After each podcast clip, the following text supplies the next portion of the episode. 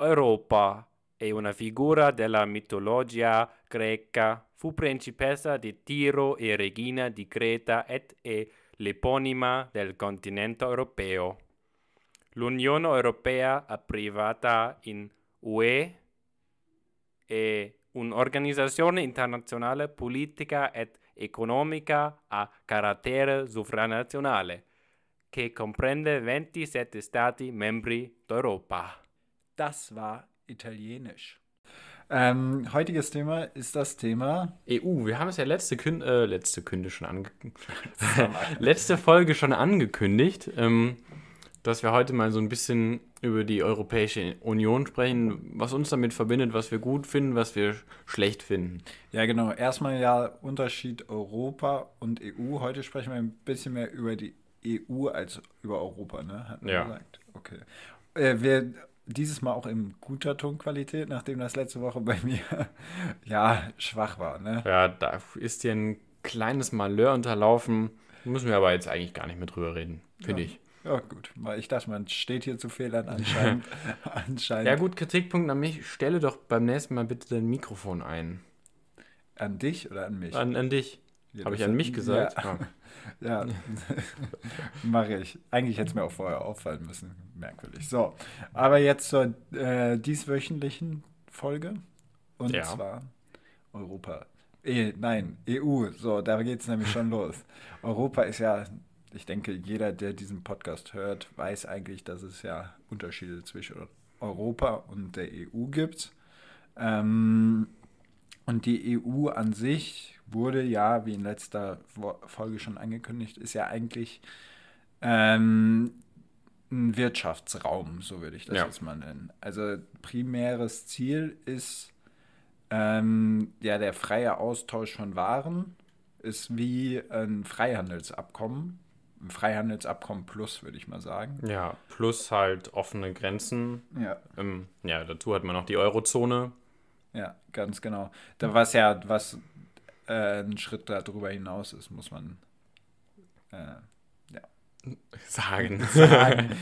ich, ich wollte das nicht mehr so oft sagen. Philipp, bist du ein Fan von der EU? Ähm, von der EU, ja, also ich bin ja eigentlich mehr so jemand, der sagt, entweder ganz oder gar nicht. Und dann hätte ich gesagt, komm, man kann doch jetzt mal einen Schritt weitergehen, wie Macron es ja eigentlich auch so ein bisschen mehr gefordert hat und über diese Funktion des, des Wirtschaftsraums hinausgehen.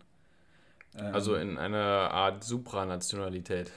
ja, was heißt Supranationalität, aber in einen, in einen Rahmenkonstrukt, wo man auch einen Gegenpol zu anderen Nationen darstellt. Einfach, wenn man dann einen Gegenpol gegenüber China oder den USA nochmal darstellt, da hat man ja ganz andere, eine ganz andere, was heißt Macht, aber eine ganz Ja, andere du meinst jetzt da wirklich eine, eine machtpolitische Sache im Sinne Ja, von, also genau.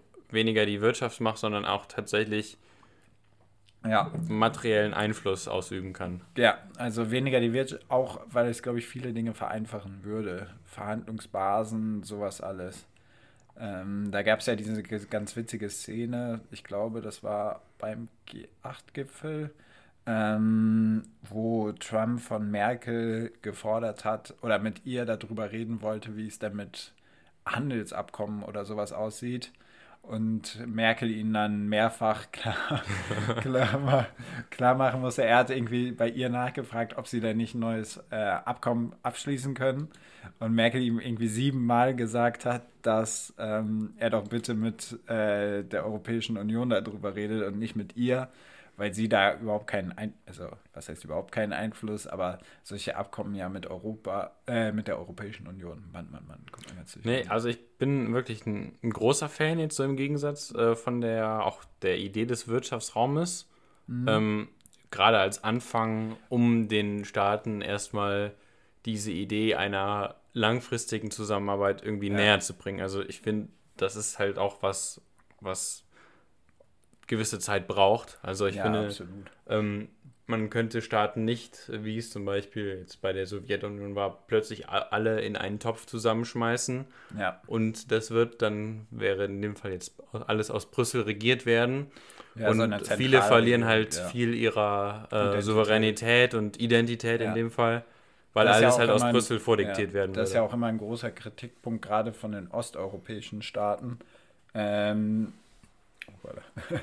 die, die, ähm, die Sorge haben um ihre Werte zum Beispiel und da diesen Sündenbock Europäische Union ja oft auch von den nationalen Flügeln ähm, ausgemacht ist. Ja, das ist ja ein Phänomen der, der letzten, ja, schon fast zehn Jahre, dass sich ähm, in Europa ziemlich viele ähm, rechtspopulistische Parteien ähm, sehr stark gemacht haben und sehr stark vor allem für die, EU. für die, genau, für die Beendigung des äh, europäischen Wirtschaftsraumes, so wie er momentan existiert, ja. auch alle ziemlich eurokritisch.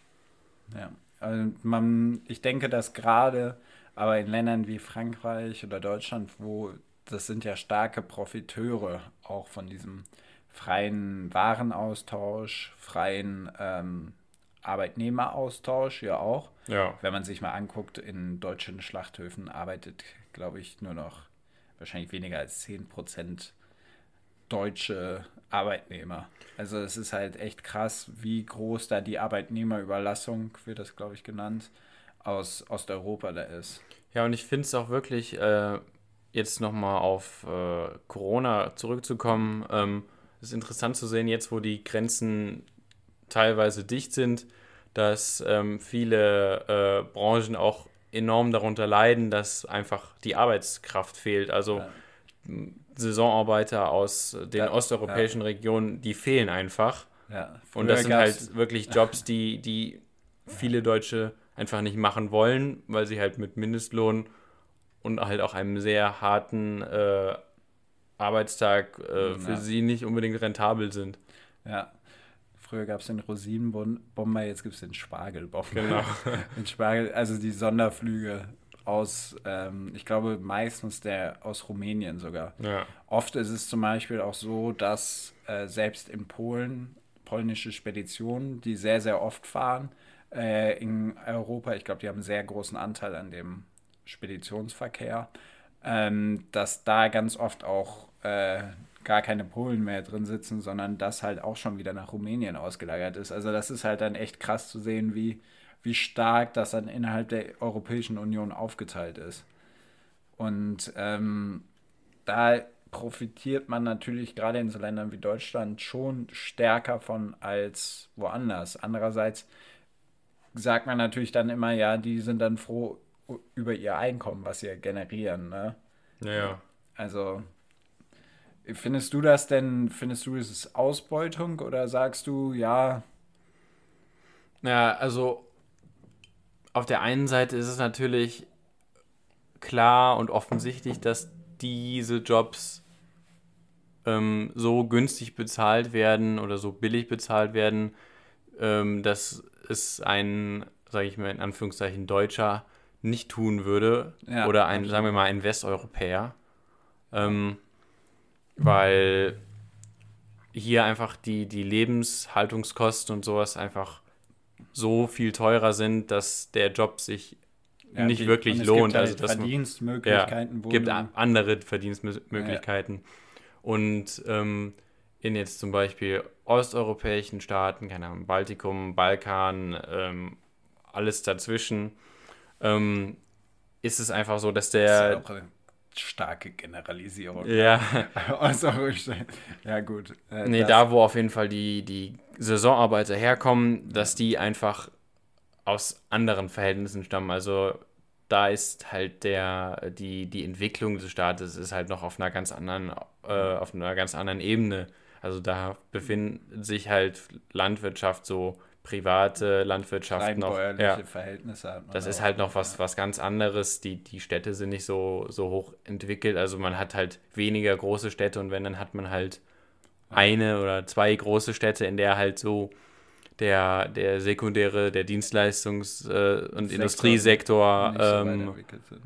Ne? genau nicht so, äh, nee, das wären halt die Stellen, wo es entwickelt ist, aber im Allgemeinen ist die, sind diese Sektoren weniger entwickelt. Also Ja, da wird noch viel mehr auf Landwirtschaft gesetzt. Und da ist man halt dann auf der einen Seite mit der Arbeit vertraut, auf der anderen Seite ist äh, somit dann auch ähm, für das Geld, was man hat, ähm, viel mehr zu bekommen. Ja, absolut.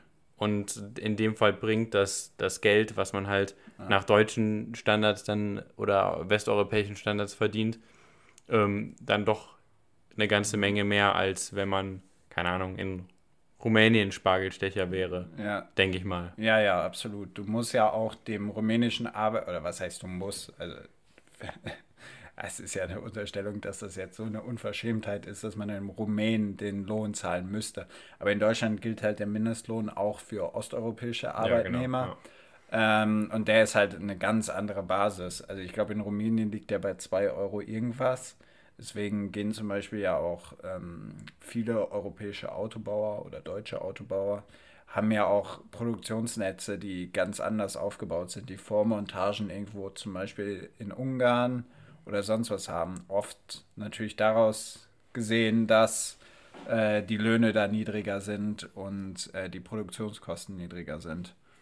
Ähm, das ist halt so ein einerseits natürlich ein Vorteil, der gerade für so reichere Staaten äh, sich ziemlich klar rauskristallisiert, weil du kaufst ja günstiger irgendwelche Produkte dadurch in Rumänien ein oder eine Arbeitsleistung und kannst es dadurch deine Marge ja eigentlich steigern. Aber der Gewinn bleibt ja in dem, in dem höher entwickelten Land.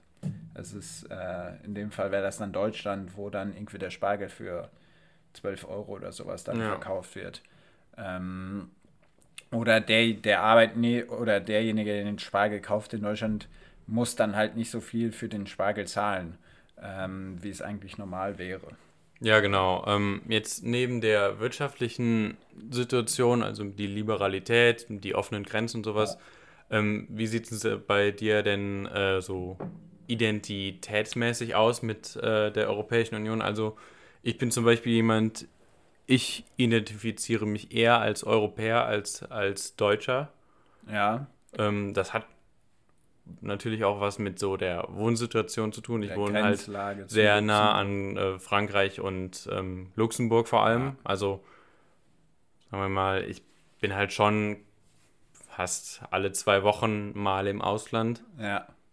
Und ähm, dadurch hat man, glaube ich, auch wirklich ein anderes Gefühl und sieht diese offenen Grenzen als Selbstverständlichkeit ja. an und erkennt dann auch nicht, also denkt nicht mehr so auf nationaler Ebene, sondern halt ja. schon einfach weitläufiger europäischer. Halt auch aus einer Generation stammen, wo das halt so ist. Ja. Weil ähm, seitdem wir uns jetzt erinnern können, gibt es halt offene Grenzen und wir profitieren natürlich auch immens davon. Man kann einfach so nach Holland fahren. Man kann sagen, man fährt in Sommerurlaub nach Italien, man fliegt mit Ryanair für 5 Euro nach Mallorca, was weiß ich. Ähm, und man profitiert halt immens davon und kennt das ja eigentlich gar nicht mehr anders. Ja, ja, klar. Also ich bin äh, total daran gewöhnt. Allein, äh, ich meine, da ist, glaube ich, die, die Währung, die gleiche Währung ist da noch das Kleinste, aber allein einfach keine Grenzkontrollen zu haben und ja. ähm, immer rüber zu fahren, also ins andere Land, wann immer man möchte und sowas. Und das ist halt auch eine Sache, die einem halt jetzt fehlt. Also ich war, glaube ich, momentan ähm, so lange nicht mehr im Ausland wie noch nie in meinem Leben. Ja, absolut. Das ist natürlich gerade jetzt zu der Zeit wird natürlich auch sichtbar, wie zum Beispiel auch Arbeitnehmer, die in Frankreich arbeiten, und dann aus Deutschland kommen oder andersrum, die sind natürlich da mega hart von betroffen, dadurch, dass jetzt wieder Grenzkontrollen sind. Das gab es ja jetzt seit 20 Jahren nicht mehr, 20, 30? Seit einer langen Zeit. Ja, seit einer sehr langen Zeit. Ähm, und da, das wird jetzt erstmal wieder sichtbar. Aber es ist, denke ich, mit einer der größten Profitpunkte von der Europäischen Union an sich. Der ähm, Präsident Macron hatte ja vorgeschlagen, Frankreichs Präsident Macron klingt jetzt noch so, als wäre es, ähm, aber zu einer einheitlichen, ähm, nicht Währungspolitik, zu einer ähm, Verteidigungspolitik zu kommen. Was hältst du denn davon? Ähm, da bin ich mir noch nicht so ganz sicher, weil, also, es gibt bereits europäische Friedensmissionen, mhm. ähm, aber das läuft halt auch unter dem Deckmantel Friedensmission. Also das ja. ist, zählt, glaube ich, da noch nicht mehr als Krieg. Ich weiß ähm, gar nicht, darf, darf die deutsche Armee überhaupt Kriegs, an Kriegsmissionen teilnehmen? Ich gehe davon aus, weil Deutschland ist ja nicht neutral. Also, ähm, ja, stimmt, aber. Ich weiß nicht, inwiefern es äh, nach dem Zweiten Weltkrieg ähm, okay. irgendwelche das Gesetze gab, die aufgestellt wurden. Also da will ich jetzt auch wirklich nichts ja. Falsches sagen. Ja.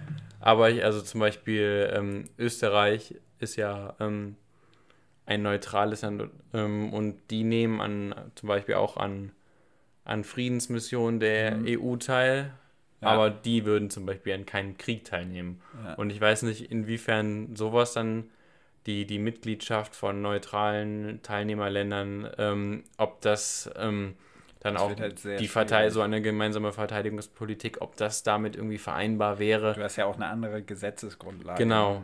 Ja, ja ich, also ich weiß nicht und ich weiß auch wirklich nicht, wie es im, im Falle eines Krieges wäre, wie, ja. wie sehr man sich auf die Mitglied, einzelnen Mitgliedstaaten verlassen könnte. Und ähm, ja, man sieht das ja an der Migrationspolitik ja, genau. oder äh, an dem Verhalten, dass natürlich jedes Land jetzt wieder für sich als Nationalstaat entscheiden kann, nimmt es Leute auf, nimmt es Leute nicht auf und dadurch äh, zersplittet sich das, oh zersplittet sich das halt ähm, von den Entscheidungen sehr, sehr stark.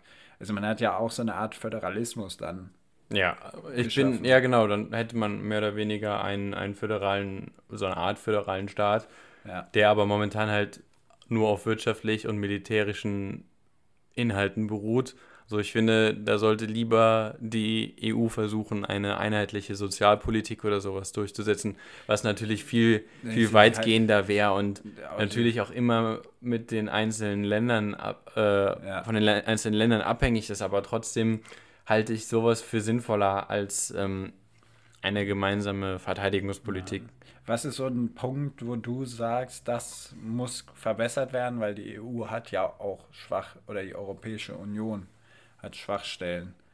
Für ja. mich ganz klar ist halt diese, dieses, dieser Bürokratieapparat, der ja dahinter steckt. Ich glaube an sich, man denkt immer, die Europäische Union an, ist so ein Riesenkomplex oder so. Ich habe irgendwann mal gesehen, dass eigentlich der Beitrag, den jeder einzelne Bürger für diesen Bürokratieapparat Europäische Union zahlt, der ist verschwindend gering. Ja. Also irgendwie unter einen Euro oder so. Ja, ich weiß nicht. Also ich bin nicht unbedingt ähm, der allergrößte Fan von ähm, der äh, parlamentarischen Politik, die getätigt wird. Also das das Parlament ist halt auch ein zusammengewürfeltes halt Potpourri aus ja. allen möglichen Parteien. Es gibt keine 5%-Hürde. Okay, ja. Es, äh, ja, das Spitzenkandidatenmodell ist gescheitert. Heißt? Ähm, ja, man hat die politischen Parteien der, des Europäischen Parlaments haben versucht, ähm, Spitzenkandidaten ähm, aufzustellen, die dann durch die, durch die EU-Kommission zum Kommissionspräsidenten vorgeschlagen werden. Aha, okay. Äh, ja, berichtige mich, wenn es falsch ist. Ähm, und das ist halt gescheitert. Also da gab es dann Kandidaten ja. ähm, und dann am Ende wurde es aber Ursula von der Leyen. Ja, ja, ja. Die halt also aber dann auch im, im Sinne ihrer Spitzenkandidatur Wahlkampf gemacht haben und in dem Fall wurden, denke ich mal, äh, unzählige Wähler dann doch irgendwie enttäuscht. Mhm. Es ist halt auch so, dass auch bei einem europäischen Parlament, genauso wie es beim deutschen Parlament auch der Fall ist, natürlich, glaube ich, der Großteil der wirklich stattfindenden Arbeit über Ausschüsse stattfindet. Da gibt es ja genauso einen Landwirtschaftsausschuss wie im deutschen Parlament. Ja, keine auch, Frage, ja klar. Wo dann Vertreter des Bauernverbandes oder so, ob das jetzt immer die richtigen Leute sind, die da drin sitzen, ist ein ganz anderes Thema. Aber ich glaube, dass genau so wie man da halt auch denkt, ja, das blockiert dann das Parlament oder sowas, ist es halt eigentlich auch mal so, dass da die Ausschussarbeit eigentlich im Vordergrund steht.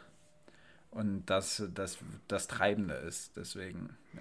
Ja, außerdem stört mich so ein bisschen an der EU, dass wir natürlich auch Mitgliedstaaten haben, die sich so langsam von der Demokratie verabschieden. Ähm, wäre jetzt äh, Polen und, ähm, mhm. und Ungarn wären da gute Beispiele für, die halt äh, wo halt die, die Peace-Partei und die Fidesz-Partei langsam versuchen, den, den Rechtsstaatsapparat abzuschaffen. Ja, genau, wo, wo langsam auch die, die Verteilung der Kräfte, wo die Legislative oft und äh, die Judikative oft unterwandert wird. Genau, also in Polen war das so, dass ein, eine Rechtsreform erlassen wurde, die es der Regierung ermöglicht, ähm, die Verfassungsrichter ja, genau. beliebig auszuwechseln. Und dadurch ist halt die Judikative die, mehr oder weniger am Arsch. Ja, genau.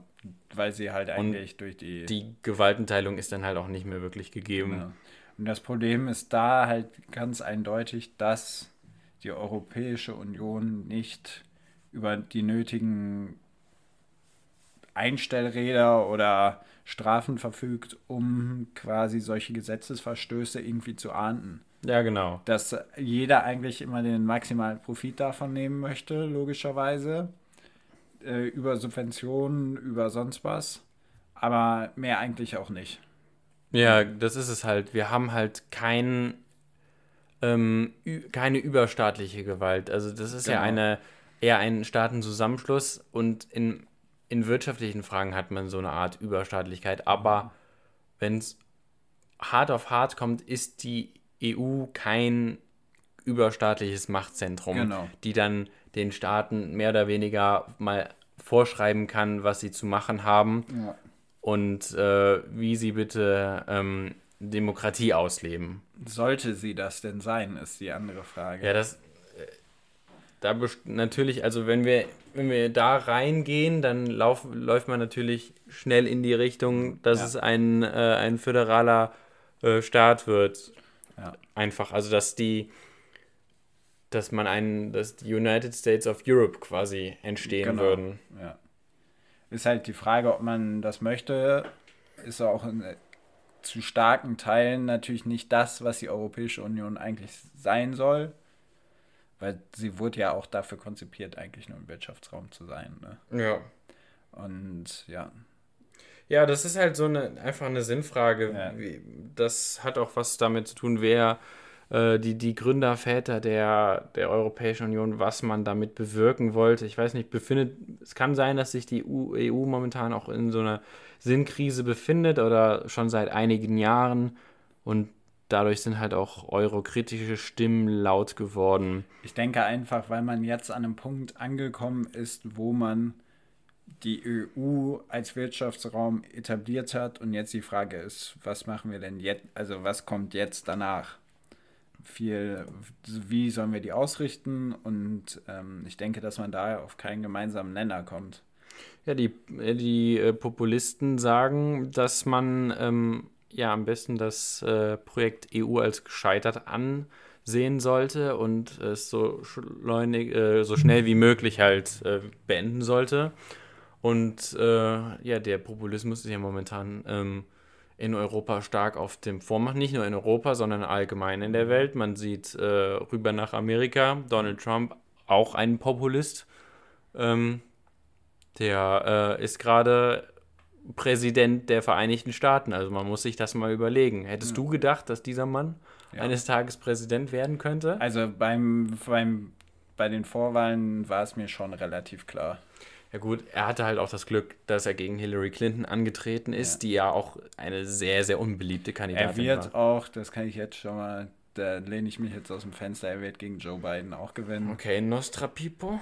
nee, nee, ganz einfach, weil Joe Biden, der, also wie kann man so jemanden als Demokrat aufstellen, der ähm, keinen wirklichen, also der hat halt nicht die Konsequenz gegen jemanden wie Trump anzukommen. Das ist halt ein Demokrat der alten Schule, würde ich das jetzt mal nennen.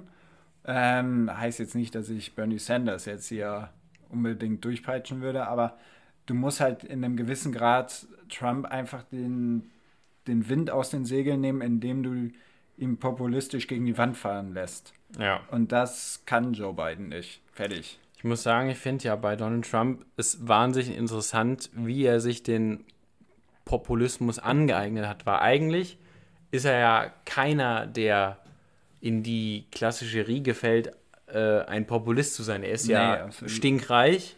Ja. Ähm, und äh, hat, glaube ich, auch relativ gute Bildung und alles genossen.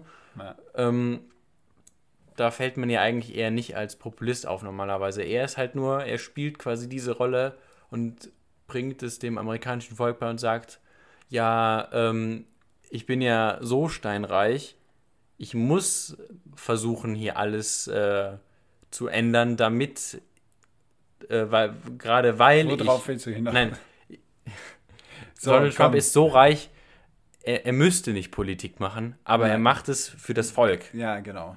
Ja, gut, das stimmt. Aber er macht es ja eigentlich auch aus. Also er, er, macht, er macht nicht diesen Populismus von oben, er kommt, sondern so von der Seite reingegrätscht und ja. sagt, so, ich mische mich jetzt mit meinen Milliarden da noch ein bisschen ein.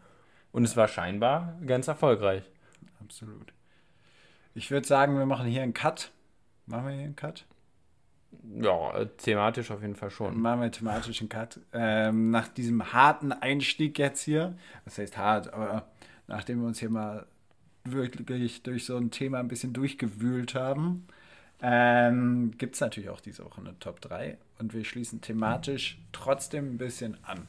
Und ja, wir haben uns so ein bisschen gefragt, ähm, wie, konnte, wie konnte Donald Trump Präsident werden und ähm, hätte man es, hätte, hätten wir uns das erträumen können. Und wer es sich definitiv hätte, hat erträumen lassen, äh, waren, äh, war die beliebte TV-Serie Die Simpsons. Äh, die haben das nämlich ähm, schon vorausgeahnt. Deswegen jetzt die Kategorie. Tacheles Top 3.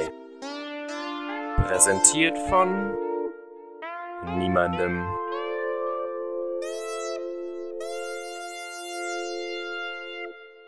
Ganz genau. Es geht um die Top 3, unsere Top 3. Top 3 Simpsons-Vorhersagen. Ganz genau. Vielen Dank fürs Reingreifen.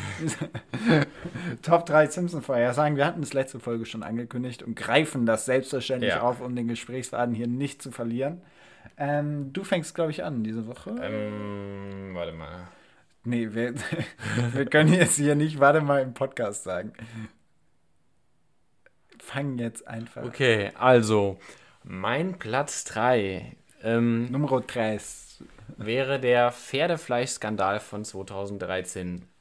Damals wurde nämlich bekannt, dass sich in ähm, vielen Fleischsorten, ich glaube, Pop vielen Fleischsorten? Ja, populäres Beispiel, äh, Hackfleisch, so, ja. Was du hast es in, in Fleischprodukten prominent wäre hier die Lasagne ähm, Pferdefleisch befand, äh, was dann auch in Läden verkauft wurden und äh, bereits 20 Jahre zuvor ähm, ist das in der Simpsons-Folge aufgetaucht, also im übertragenen Sinne. Da wurde nämlich unter das Schulessen der Schulköchin, ähm, also da wurde, hat, sah man, wie die Schulköchin unter das Schulessen Pferdefleisch mischte und es den Kindern auftischte. Ähm, die Szene war in der Folge Freund oder Feind zu sehen, für die, die es nachschauen wollen. Bitte nicht. Nee, finde ich ganz interessant. Äh, der Pferdefleischskandal war ja doch wirklich eine Riesensache. Das war schon eine Riesensache, ja. ja. Ich weiß gar nicht, wie viele Tonnen Fleisch es an sich war ja auch so gesehen, es, ob man das jetzt so ein Riesenskandal nennen kann, es war ja kein Gammelfleisch oder sonst ja. was. Es war halt das falsche Fleisch. Ich weiß nicht, inwiefern das, das also es, ob das jetzt so schädlich war, aber ich glaube, es war Nein, noch nicht mal diese Art von Pferden, es gibt ja zwei Arten von Pferden, die die schnelle und langsam, die die geritten werden und die die geschlachtet werden. By the way sind Pferde dann doch auch eine Tierart, die extrem vom Menschen dominiert wird. und die werden sich auch noch eines Tages die, dran rächen. Aber die, die geritten.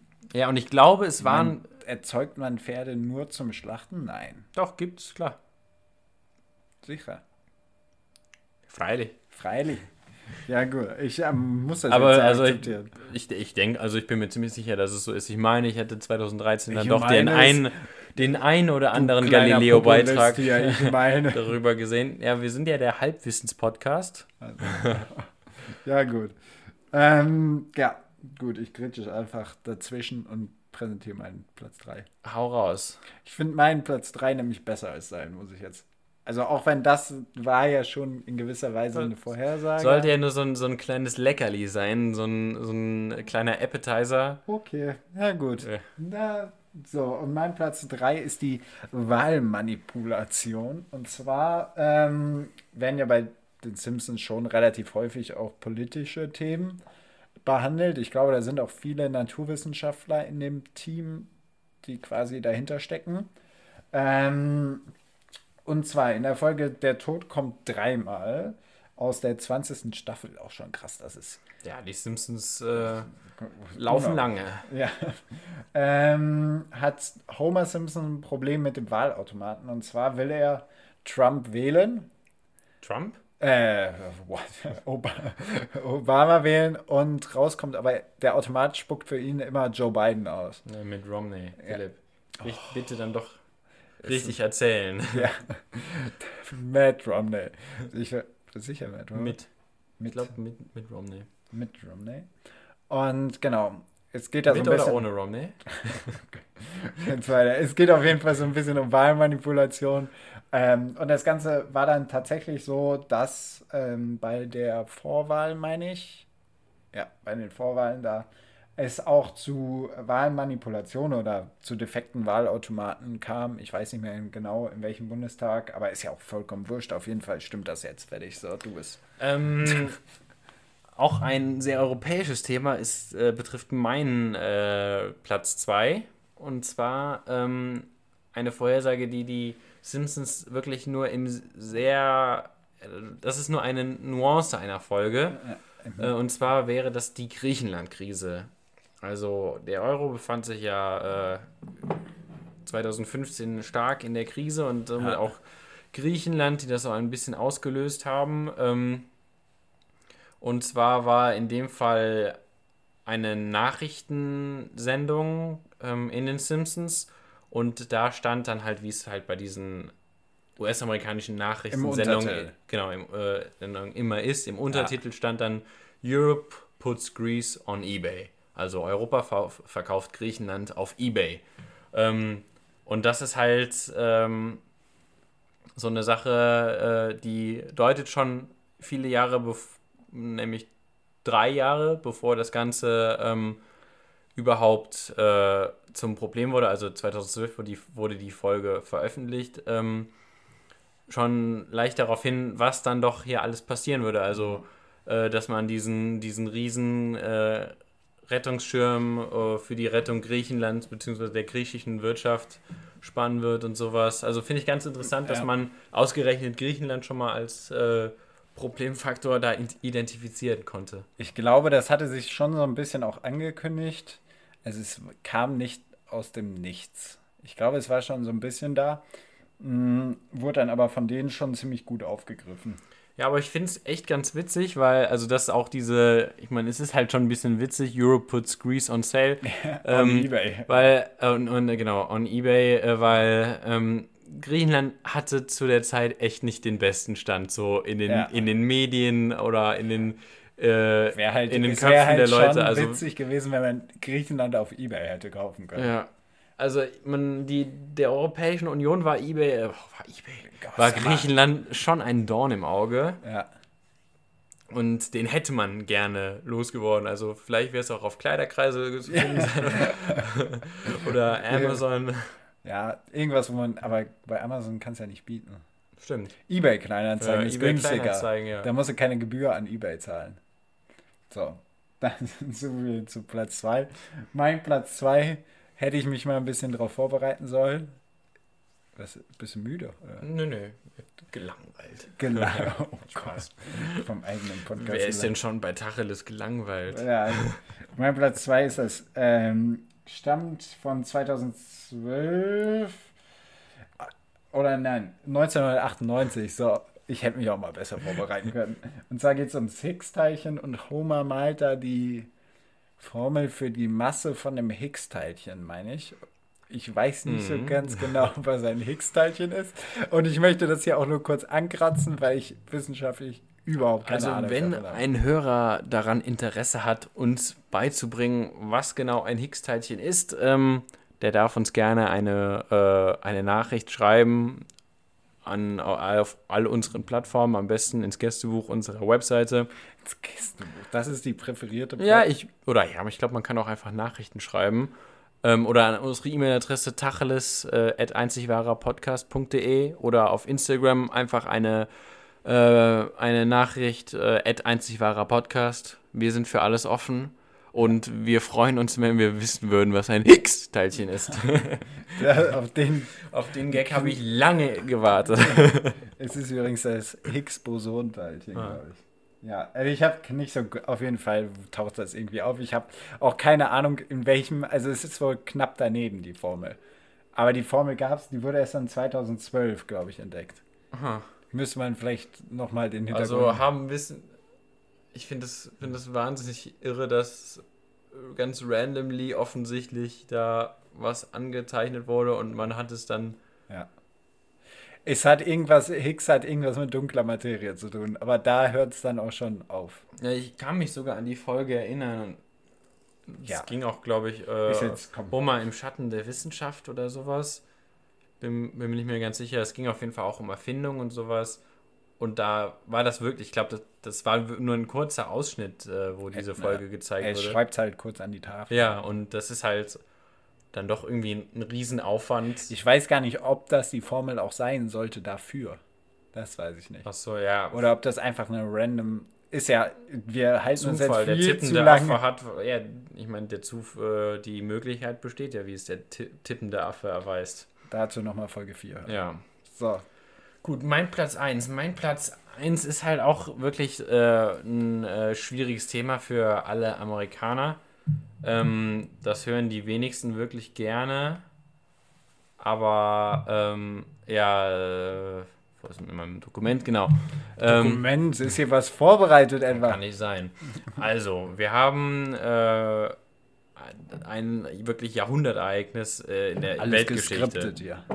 Äh, und das wäre 9-11. Die Simpsons haben, wie man es sagt, 9-11 vorher gesagt. Und zwar Gut, vier Jahre, bereits vier Jahre vor den Anschlägen in der Folge Homer in New York. Äh, Homer und New York. Und zwar sind die Simpsons auf den Wunsch von Lisa nach New York gereist und Homer hasst die Stadt New York. So viel zur Folge. Da äh, wird ähm, Homer muss sein Auto abholen, was äh, Barney äh, in einer wilden Partynacht bei in Moos Taverne Komm zum zwischen den Twin Towers abgestellt hat. Um das Auto wiederzuholen, ähm, müssen sie halt nach New York reisen. Lisa präsentiert der Familie eine Broschüre, auf der Frontseite ist eine 9, äh, 9 zu sehen, 9 Dollar. So viel kostet eine Reise in dem Fall nach New York. Ähm, und dahinter die Zwillingstürme, die eine 11 darstellen. Und äh, das sieht wirklich, also es sieht sehr, sehr verdächtig nach 9-11 aus. Und ähm, ja, involviert halt so die, noch die beiden Türme und schürt daher die Theorie, dass die Simpsons auch dies vorhergesagt haben. Könnte vor allem dann auch die äh, 9-11 was ein Inside-Job äh, noch ein bisschen in ihrer Meinung festigen. Also wenn die sagen, ja, die Simpsons stecken da auch äh, mit den, äh, mit den ähm, Zerstörern der Twin Towers unter einer Decke, mit den Verschwörern im amerikanischen Staat. Gott. 9 Dollar für eine Reise nach New York? Das Ja, von Springfield. Wir wissen nicht, wo Springfield ist. Springfield wird in den Simpsons immer, also mehrere Male beschrieben, wo es sein könnte, aber es Dollar. ergibt alles keinen Sinn, wo Springfield rein. Also Springfield soll einfach ja nur die, die mehr oder wenig, soll mehr oder weniger eine durchschnittliche amerikanische Stadt darstellen. Und New York gibt es trotzdem und eine Reise nach New York hat in dem Fall, man soll mich nicht darauf festnageln, aber 9 Dollar kosten. kosten. Kann ja nicht so weit weg sein, ne? Nee. Ist ein Vorort von New York. ja, gut. Brooklyn. Ähm, mein Platz 1, ja, mal wieder Corona. Juhu. Hey, seid ihr nicht der Podcast, der nur über Corona redet? Er redet doch nur über Corona. ähm, ja, und zwar wurde in Staffel 4, Folge 21, die 1993 ausgestrahlt wurde, ähm, wurde ein Clip über eine ja, Pandemie oder Krankheit gezeigt. Und da ging es auch um Corona. Und jetzt wird das natürlich alles wieder ausgegraben und man sagt, die Simpsons haben Corona vorhergesagt. Ob das jetzt so wirklich der Fall ist, also Coronaviren gibt es schon seit den 60er Jahren und sind ja eigentlich auch nichts Neues. Äh, SARS war ja auch ein Coronavirus, meine ich. Ja. Ja. Herr Drosten, wo sind Sie? ist auch ein Coronavirus. Also ist eigentlich nichts Neues. Deswegen, ähm, ja, das ist, zum Teil werden halt auch nach, im Nachhinein so Sachen ein bisschen reininterpretiert. Äh, oft gab es ja damals schon so eine Grundlage und äh, Bill Gates zum Beispiel warnt ja auch schon länger. Oh, jetzt nochmal hier was für alle Conspiracy. Ja. Bill, Bill Gates äh, warnt ja schon sehr lange davor, dass eigentlich die nächste Katastrophe eine Pandemie ist und nicht irgendein Krieg oder sonst was. ja. Ähm, Man hätte es wissen können. ja, man hätte es wissen können, aber YOLO. Ja, das war unsere Top 3. War es unsere Top 3 oder willst du noch ein bisschen mehr Nee, erzählen? ich dachte aber, jetzt kommt der Abspann. Nee, es kommt noch kein Abspann. Bei Top 3 kommt nie ein Abspann. Ah, ja, ich finde es auf jeden Fall wahnsinnig äh, interessant, dass die Simpsons doch so viel Vorhersagen getroffen haben, die auch teilweise alle ziemlich genau in Erfüllung gegangen sind. ich Also, höre, ich, ich, ja, man natürlich sieht der Geist, was er sehen will. ja, genau, so würde ich das auch eher sehen. Aber hierzu haben wir einen Interviewgast eingeladen. Ähm, ja, bitteschön. Ich begrüße ganz herzlich unseren heutigen Interviewgast Lanford Leonard, aka Lenny aus den Simpsons. Es ist mir eine Freude, Sie hier zu haben. Happy to be Ich bin froh, hier zu sein. Ja, wie ist es denn so mit den Simpsons zu drehen?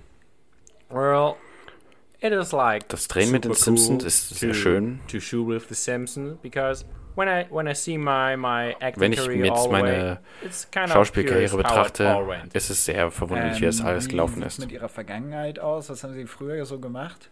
Well, buddy, I was born in Chicago. wurde in Chicago geboren, Then I Hab dann meinen Abschluss in, degree in Atomphysik gemacht working und at the hab dann angefangen, power station im Kernkraftwerk in Springfield zu arbeiten. Und da habe ich Homer kennengelernt. uh, Und sie haben da eine Serie über ihn und sein Leben in Springfield gedreht und da dachte ich mir, da bin ich dabei. Sie bekommen ja oft Gegenstände ins Auge. Ist das so eine Art Running Gag? Well, you know, Ach, wissen Sie, ich habe ja sehr, sehr große Augen, wie tennis Tennisbälle. Und like all die Leute like haben target for oft Witze darüber gemacht. So they made a lot of fun of it. Vielen Dank für dieses wirklich qualifizierende Interview. No Sehr problem, gerne. buddy. Ja, war sehr interessant, was der so zu, zu erzählen hatte. Wer mag das denn nur gewesen sein? Ja. Man weiß es nicht. Ja, gut. Ähm, so Ja, Philipp, Simpsons ähm, habe ich jetzt keine Lust mehr. Genau, Simpsons hätten wir jetzt auch abgehakt. Abgehakt auf, der, Ähm, auf der Linie. Was haben wir noch? Einen Spartipp. Den gibt's doch jede Woche von dir. Deswegen, ja, auch diese Woche von mir wieder. Pippus Spapapapa-Tipp. Tipps zum Sparen. Der Spartipp diese Woche richtet sich an alle Bahnfans da draußen, das heißt Fans, aber Bahnleidende da draußen, äh, die Bahncard-Besitzer sind. Die Deutsche Bahn verschenkt als, Kaut äh, als Kaution, als Wiedergutmachung für ähm, die Nichtnutzung der Bahncard jetzt zu Corona-Zeiten Gutscheine. Und zwar gibt es für die Bahncard 25 10 Euro als Gutschein, auch für die MyBahncard für alle unter 26 und für die Bahncard 50 25 Euro oder 30 Euro sogar. 30 Euro, also da lässt sich. Ähm, Ist es was, meine Damen und Herren? da ist es du was? Ja, äh, freilich. ähm, genau. Und da gibt es halt dann Gutscheine. That's the tip. Pippus Spapapapa-Tipp. Tipps zum Sparen. Ja, interessanter Tipp. Ja, war mal, ey, ich, ich würde sagen, das sind mal wieder, also wenn man diesen Podcast wirklich wöchentlich hört, spart man locker 1000 Euro mehr. Ja, also wir sind äh, ja nicht nur ein Neben News... natürlich, dass wir den Inhalt kostenlos zur Verfügung stellen. Ah ja, klar. Ja, ja. Also, Ähm, wir sind ja jetzt nicht nur der Corona-Aufklärungspodcast, der Serien-Geek-Podcast, sondern bei Christian Dross, äh, Christoph. wir, wir, wir informieren. Wir sind auch sowas wie Buzzfeed. Ähm, bald kommen auch bestimmt leckere Rezeptideen ihr werdet euch noch wundern, was alles Ja. kommen wird. Pippos Kochbuch, oder? Ja, ähm, gibt es Äh, sonst noch was? Ja, kurzer Nachtrag zur letzten Woche. Ähm, Kim Jong-un ist wieder aufgetaucht. Ja. Sein Zug hatte sich nur verfahren. er ist wieder aufgetaucht und Der äh, Zug hatte vermutlich nur Verspätung, weil er hoffentlich, äh, weil in dem Fall dann darauf, ja, mir ist jetzt keiner eingefallen. Gott, schrecklich. Ja, so viel zu dieser Woche. Ähm, folgt uns selbstverständlich auf dem Medium eurer Wahl. Ähm, hört die Folge natürlich auf dem Medium eurer Wahl. Ähm, vergesst nicht, uns zu folgen, das geht auf Spotify, damit ihr nichts mehr verpasst. Das habe ich doch gerade gesagt. So, ich dachte jetzt im Sinne von, äh, Von Instagram. Instagram. Ja, f- äh, vergesst selbstverständlich nicht, uns bei Instagram zu folgen. Ähm, und wie immer könnt ihr natürlich auch auf unserer Webseite vorbeischauen: www.normalbird.com. www.einzigwahrerpodcast.de, www.einzigwahrerpodcast.com, www.tacheles.xyz. www.stuss.xyz. Ihr habt, ihr, wie ihr seht, haben wir ein, äh, ein, obala, wir sind, äh, ein Monopol an, ähm, Kurze Sorry geht raus für das mega. Wie nennt man das nochmal, wenn das so aussieht? Übersteuern. Übersteuern. Ja. Wir haben ein Monopol an ähm, äh, Webseiten. Webseiten uns angeschafft. Äh, ja, wenn ihr was kaufen wollt, meldet euch ähm, auch an das Podcast-UFO-Team, falls ihr Normal Bird haben wollt. Wir stehen zu Preisverhandlungen auf jeden Fall zur Verfügung. Könnt uns die Das weiß ich nicht. Das klären wir noch. Erstmal per se ja. Ähm, genau, bis dahin macht's gut. Wir sehen, äh, hören uns nächste Woche wieder. ja. Und In Hamburg sagt man Tschüss. Aloha.